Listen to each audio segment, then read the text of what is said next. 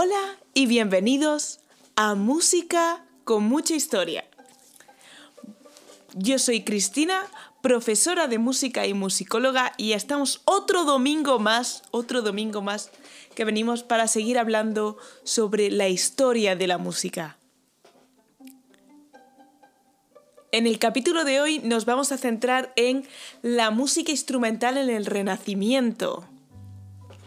Después de haber hablado mucho sobre la música vocal y toda su evolución en los diferentes países, vamos a centrarnos ahora en la música instrumental. Sí, bien. Bueno, pues hay que entender que si la música vocal ha, sido pues, sobradamente estudiada, discutida, valorada, se pone mucho en, programas de, de conciertos, la música instrumental mm, de este periodo pues aún aguarda pues una parte de, que no está suficientemente estudiada, ¿no? De que no ha llamado suficiente la atención y que bueno, está ahí un poco todavía en proceso de es una música apenas conocida por el gran público y en general pues escasamente valorada por los programadores de conciertos clásicos, al contrario de lo que hemos dicho de su música vocal.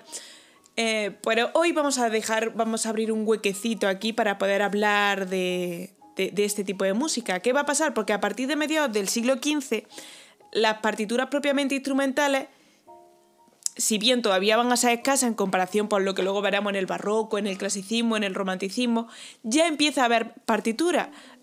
Mm, vamos, muchas más de las que podríamos haber encontrado en, el, eh, en la Edad Media, ¿no? O en periodos anteriores. Y esto pues se puede deber a dos factores. Uno, al desarrollo de los instrumentos y a la conquista de un espacio cada vez mayor para este tipo de música instrumental. Y por otro lado al cambio de conciencia de que la parte instrumental en la Edad Media y tal, si bien podía haber sido eh, improvisada y tal, ahora ya se tiene una conciencia como mucho más Mm, le dan mucha más importancia a la música instrumental, el compositor se pone frente a ella e intenta componer para ella, entonces se deja un poco de lado esa parte improvisatoria y van a empezar a escribir sobre la música instrumental, sobre todo para acompañamiento vocal o para música instrumental puramente, ¿no? Bien.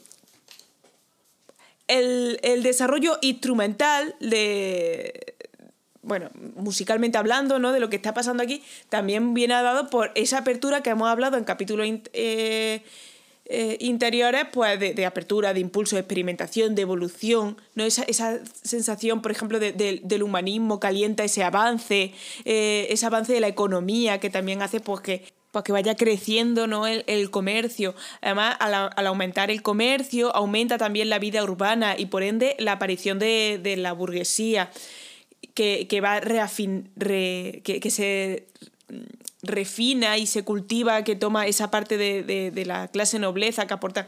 Entonces van a aportar, van a aportar y van a demandar además los medios pues, para, para realizar instrumentos. Eh, también van a surgir centros y corporaciones de fabricantes que alcanzan fama por toda Europa, ¿no? Con los instrumentos de vientos de Nuremberg, eh, por ejemplo. Y en esta época pues suelen datar los instrumentos más antiguos conservados eh, de hoy. Por ejemplo, laudes, tiorba, chirimía, viola... y ello nos permite pues, conocerlo hoy día con cierta exactitud, conocer el gusto tímbrico de la época y bueno, y abordar pues eventualmente interpretaciones historicistas pues, con esos instrumentos originales. Por ejemplo, si ni más lejos el grupo de Jordi Sabal eh, suelen interpretar música con, instrumentos de la época, música de esta época principalmente. Los instrumentistas, también llamados ministriles, ¿no? alcanzan la categoría de profesionales, dejando ese simplemente juglares ambulantes que iban por ahí, sino que se establecen ya en las ciudades, en los burgos, de ahí la palabra burguesía o burgués, y se van organizando en gremios y cofradías que las primeras pues datan aproximadamente del siglo XIII y dando a esas ciudades mm, pues un cuerpo estable de intérpretes pues de distintos instrumentos y, van a va, a ser el germen de las futuras agrupaciones como la orquesta, las bandas, mm, los grupos de cámara, Trabajan, bueno, trabajan contratados por el municipio para actos y procesiones civiles o religiosas o eventualmente pues, en eventos organizados pues, por la corte, por algún noble o por algún personaje importante. Podría ser burgués, ¿no? Eh, las capillas eclesiásticas pues en cuanto a la formación instrumental, pues solo atienden a los organistas y a algún que otro instrumentista pues, trompeta, pero no, no se meten mucho en, en, la música instrumental, porque para ellos la música vocal era la que te acercaba a Dios porque tenía texto. Aparte, pues, bueno, pues mm, la cultura secular representa ya un público tan numeroso y económicamente establecido eh, que a la música instrumental pues no le faltarían estímulos de desarrollo y lo vamos a, lo vamos a ir viendo pues como no le van a faltar estímulos porque va a seguir desarrollándose esa música pues durante el barroco, el clasicismo, el romanticismo. Bien. Probablemente proliferan eh, paralelamente, no probablemente, paralelamente a, todo este surgimiento de la música instrumental, y de los músicos instrumentistas van a proliferar los tratados de, sobre, los instrumentos. Sobre todo, el más numeroso serán los tratados dedicados al laúd, que era el instrumento más popular que venía de, de, la parte de Oriente y que entró en Europa por España, por los territorios de Al-Ándalus. Algunos, bueno, son llamados instrucciones, ¿no? En vez de tratados, destacando pues autores que podemos destacar, pues el de Milano o Leroy. Y las indicaciones pues son breves, suelen versar sobre digitación, ornamentación, el estilo de ejecución, por ejemplo el legato que era la técnica preferida para resaltar las líneas de la polifonía. Hubo también tratados instrumentales generales que trascendían pues el tratamiento instrumental concreto, o sea que hablaban en general de los instrumentos y, luego versaban también sobre la práctica instrumental en sí misma, cómo se debía de tocar un instrumento. Por ejemplo, el Tratado de Glosa de Diego Ortiz, que incluye mm, pues, un tratamiento de la polifonía, la improvisación para la viola con acompañamiento de teclado y la composición de partes sobre un ostinato.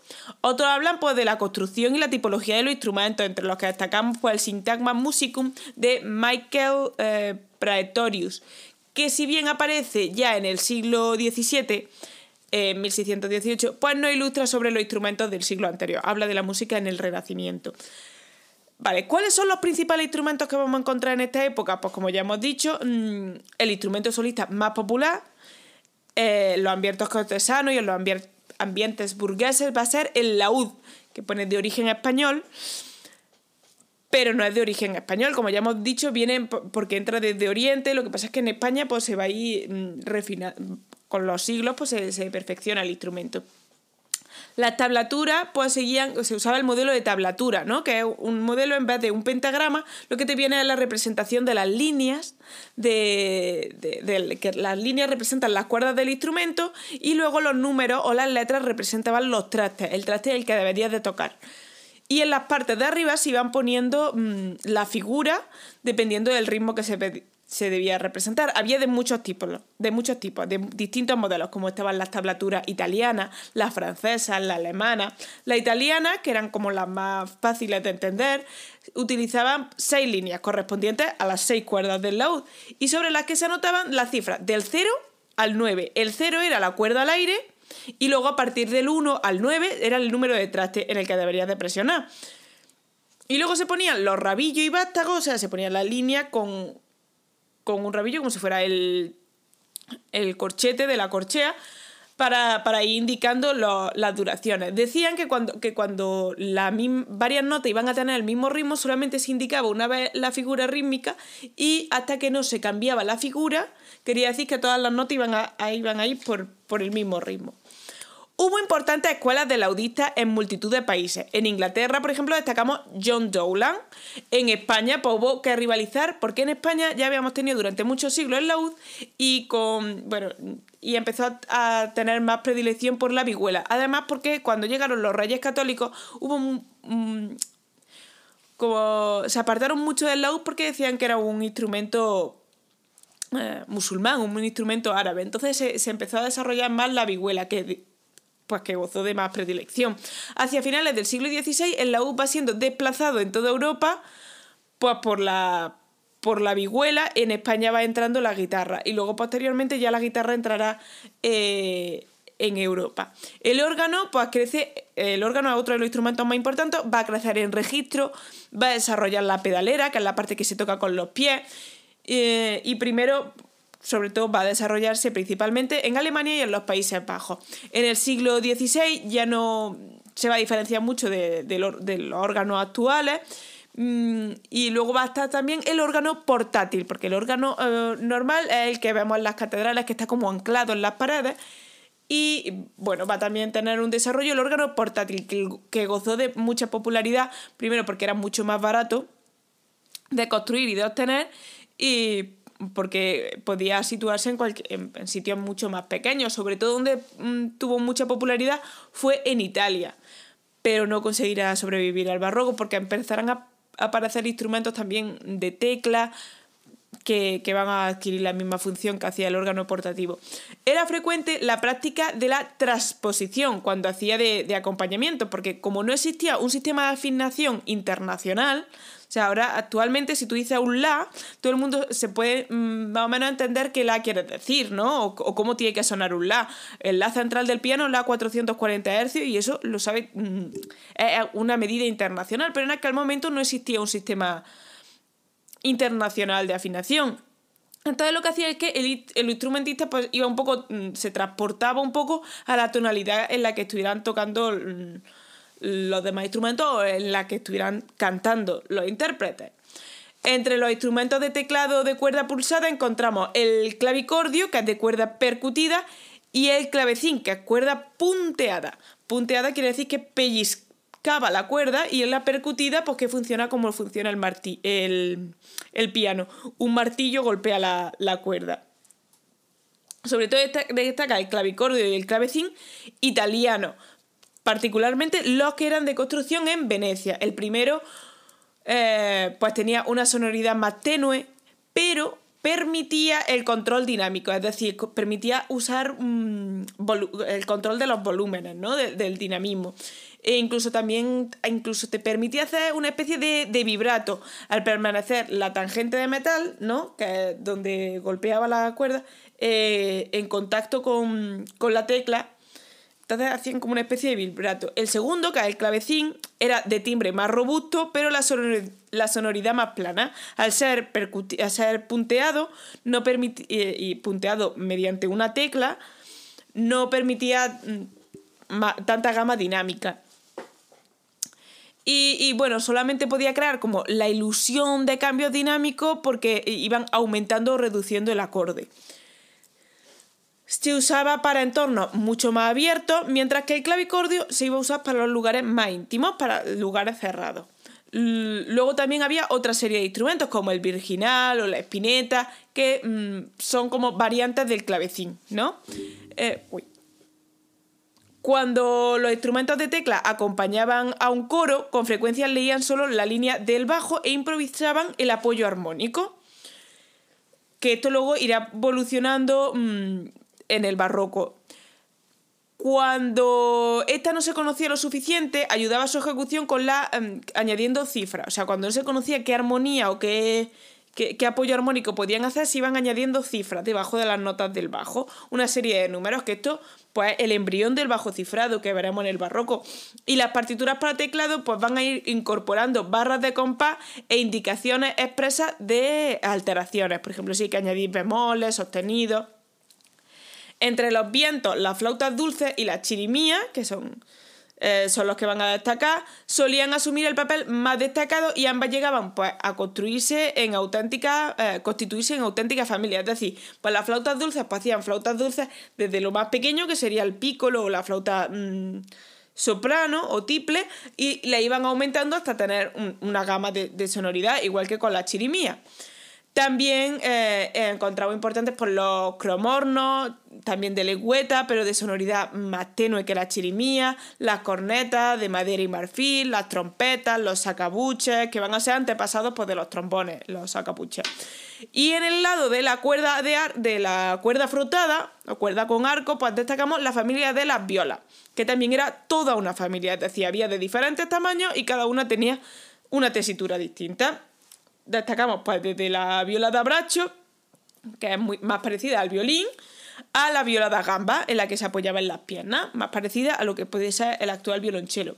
Y presentaban pues diferencias significativas pues, con los instrumentos actuales de, la familia de los violines. Por ejemplo, tenían seis cuerdas, tenían trastes, un sonido mucho más, más delicado. Mm, no producía, producía, producían un sonido sin el vibrato que se usa en las cuerdas actuales. En vez de Fs, lo que tenían eran, eran Cs. Y bueno, la caja era un poco más, más ovalada, más, eran diferentes. Un fenómeno instrumental importante en relación sobre todo a las familias tanto de las flautas como de las violas era la formación de los consort, sobre todo en Inglaterra, que era donde destacaban. Y lo había de dos tipos, el whole consort, que decantaban por el timbre homogéneo, es decir, yo hacía una agrupación instrumental, pero todos los instrumentos de la misma familia, o el broken consort, que era pues de diferentes familias, pues podía juntar a lo mejor flauta, viola, chirimía. Bueno, el Broken Consort fue sobre todo mm, mucho más popular y más utilizado en la época isabelina.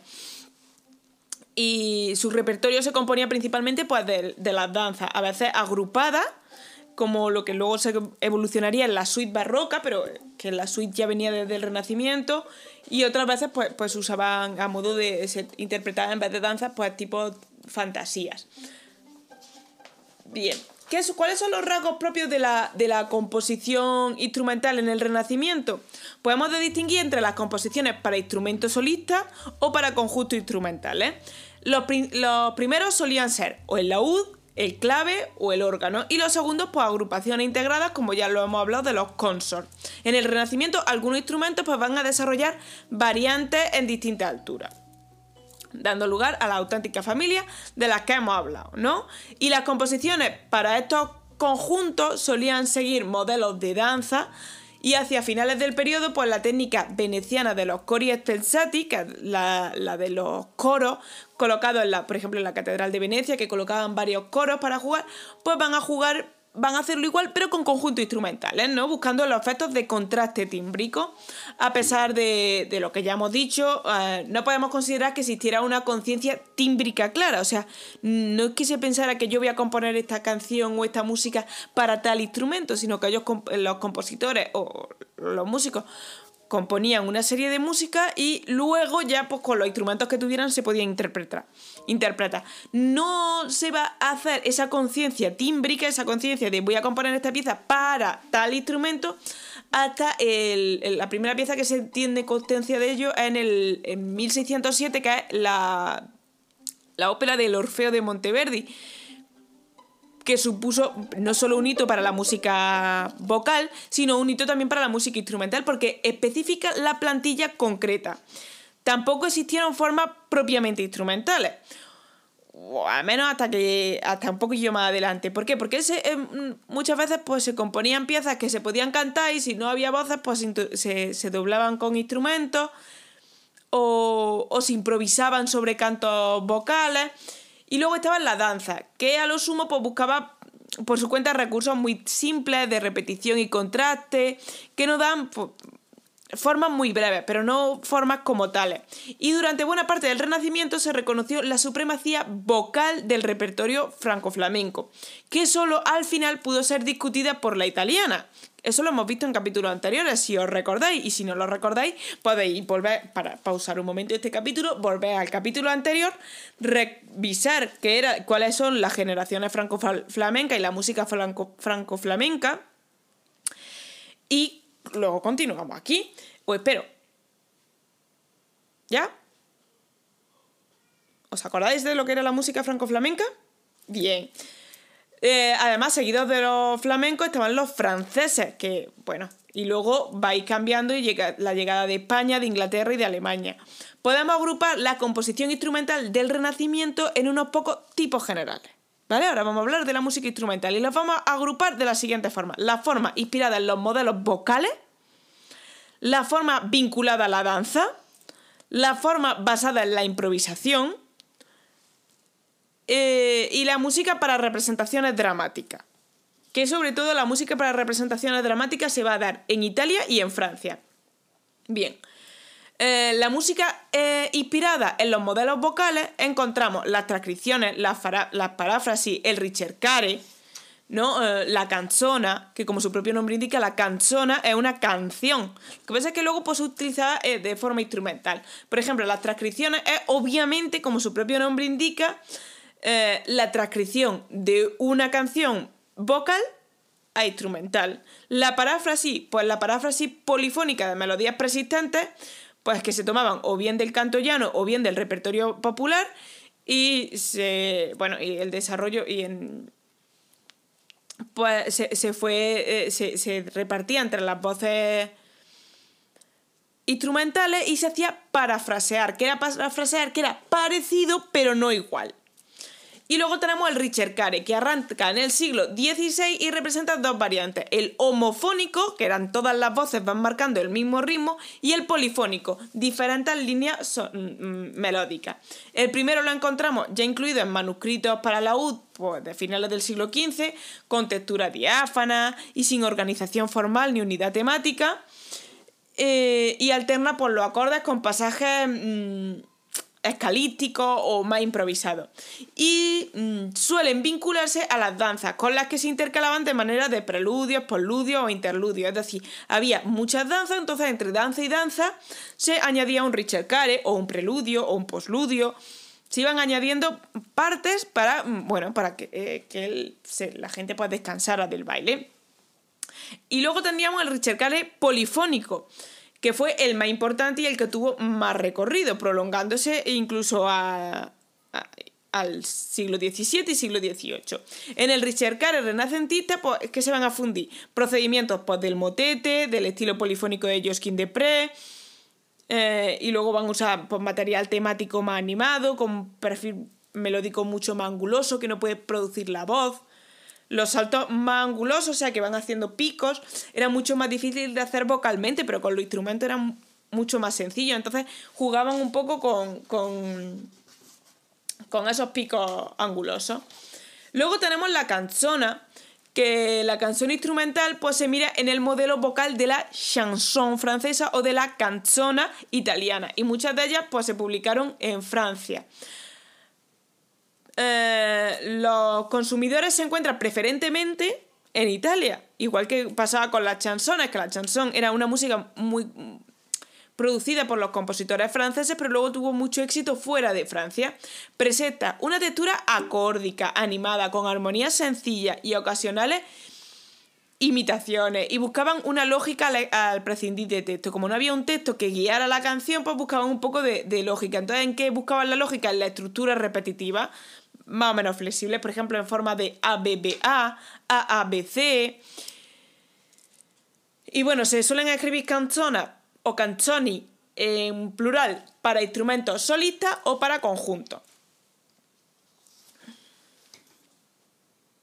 Bien, vamos a escuchar una, pieza instrumental ahora de, de esta inspirada en, en la música vocal. La pieza que vamos a escuchar es interpretada por el grupo de Jordi Sabal, Hisperion 20, eh, y bueno, se llama Music, eh, Music de Loye, número 21, y es un Richard Care. Espero que lo disfruten.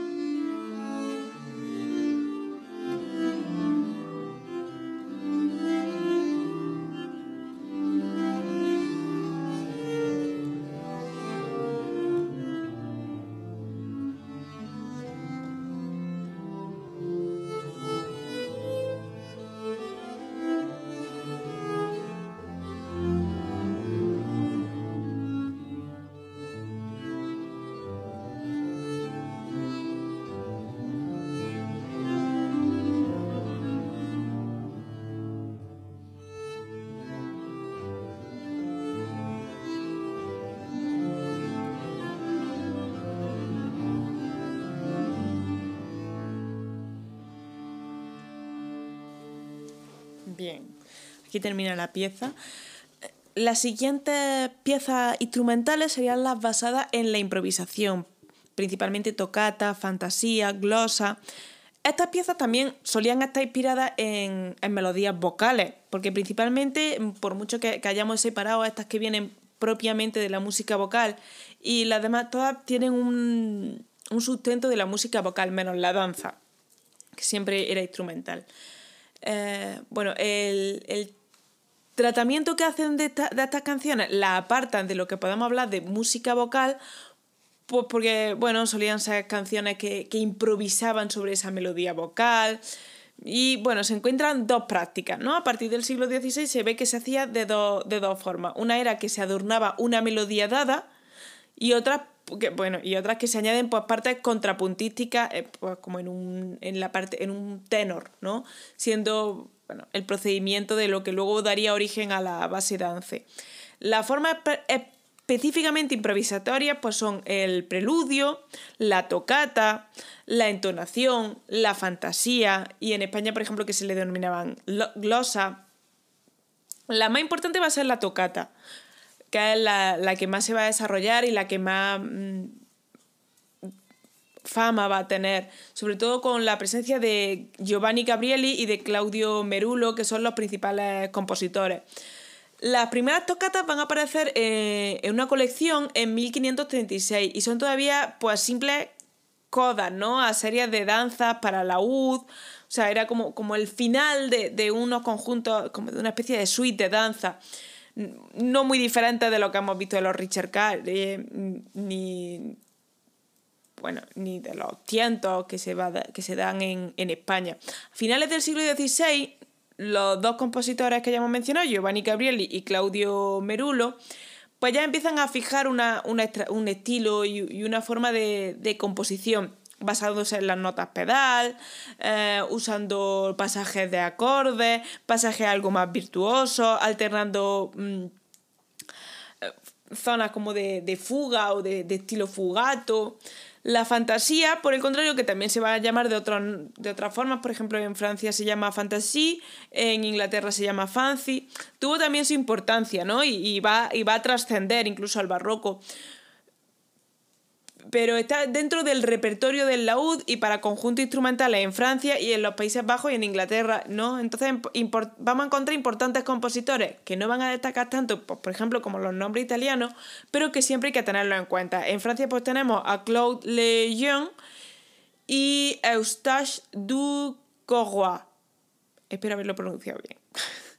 Por otro lado, también tendríamos la... Bueno, hablaríamos de la glosa y de los tientos en España, pero lo voy a dejar para un episodio concreto de la música española durante el Renacimiento. No sé si para uno o dos, porque del Renacimiento hay mucho para hablar en España. Eh, la otra forma es las formas vinculadas a la danza, que es lo que se constituiría como la suite. La danza era como la afición, el pasatiempo, las reuniones sociales, era lo que se hacía ¿no? en el Renacimiento.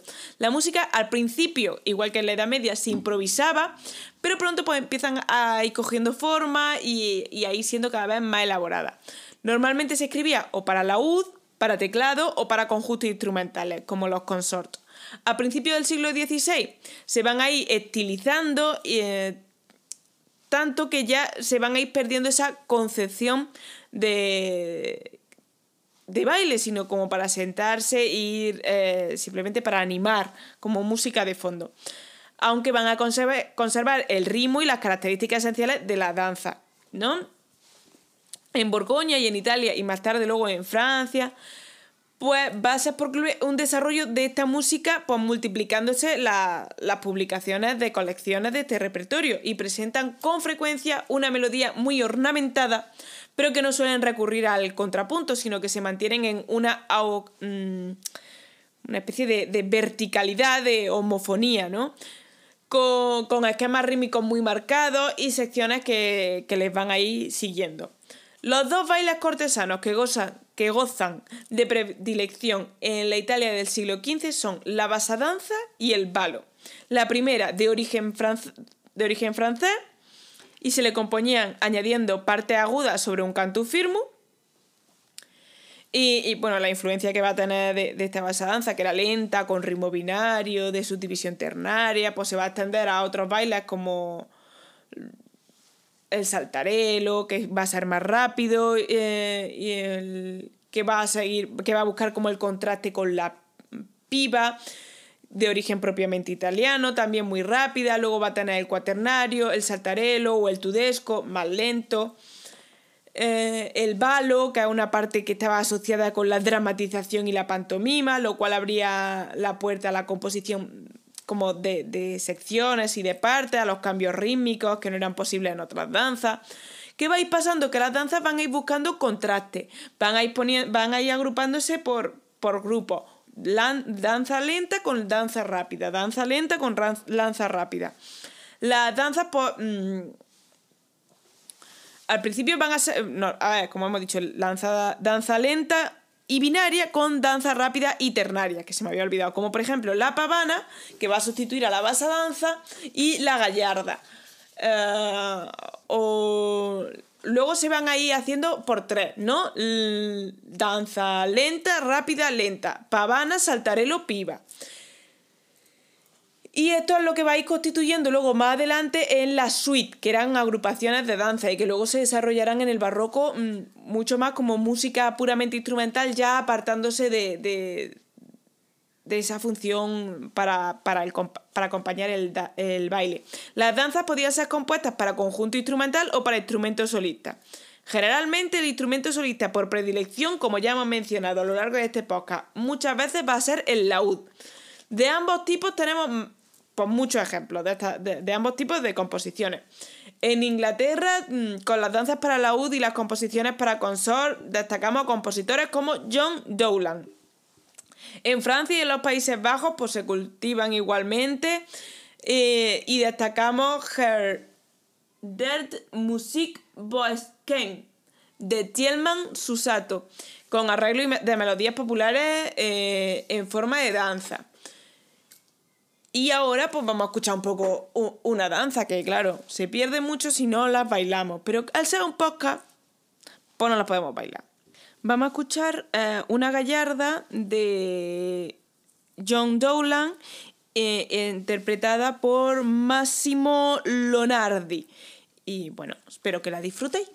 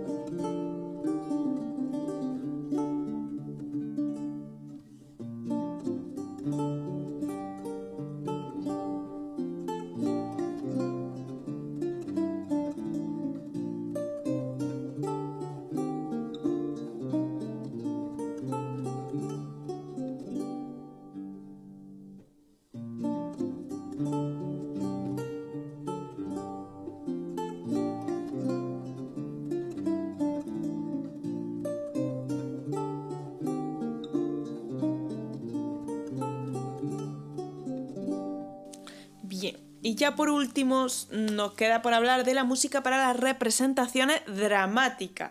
Sobre todo, ¿dónde se va a ver esto? Pues en Italia y en Francia, que, van que va a evolucionar un tipo de música instrumental pues destinada pues, a, preceder o a intercalarse. Eh, vamos, a, estar en mitad de, representaciones, tanto teatrales mm, como de los ballets, o representaciones mm, dramáticas en general. En Italia, por ejemplo, las representaciones sacra o sacre representazioni pues van a continuar, por ejemplo, en Roma, en Florencia, y, pero van a ir cediendo terreno a la obra latina o italiana de estilo clásico. Porque hemos visto que estamos en el Renacimiento y que había un resurgir de la cultura clásica. Y ese resurgir de la cultura clásica va a resurgir también el teatro. Y aunque y que luego esto va a ir mm, evolucionando a lo que más tarde en el barroco veremos como ópera, que llegará a su culmen con el clasicismo y el romanticismo, eh, aquí vamos a encontrar que ya empieza a haber esa fusión entre la, música o que va a aparecer partes mm, musicales eh, en las representaciones teatrales, ya sean, como hemos dicho, o en los, preludios, o en los interludios, o, en o como acto final.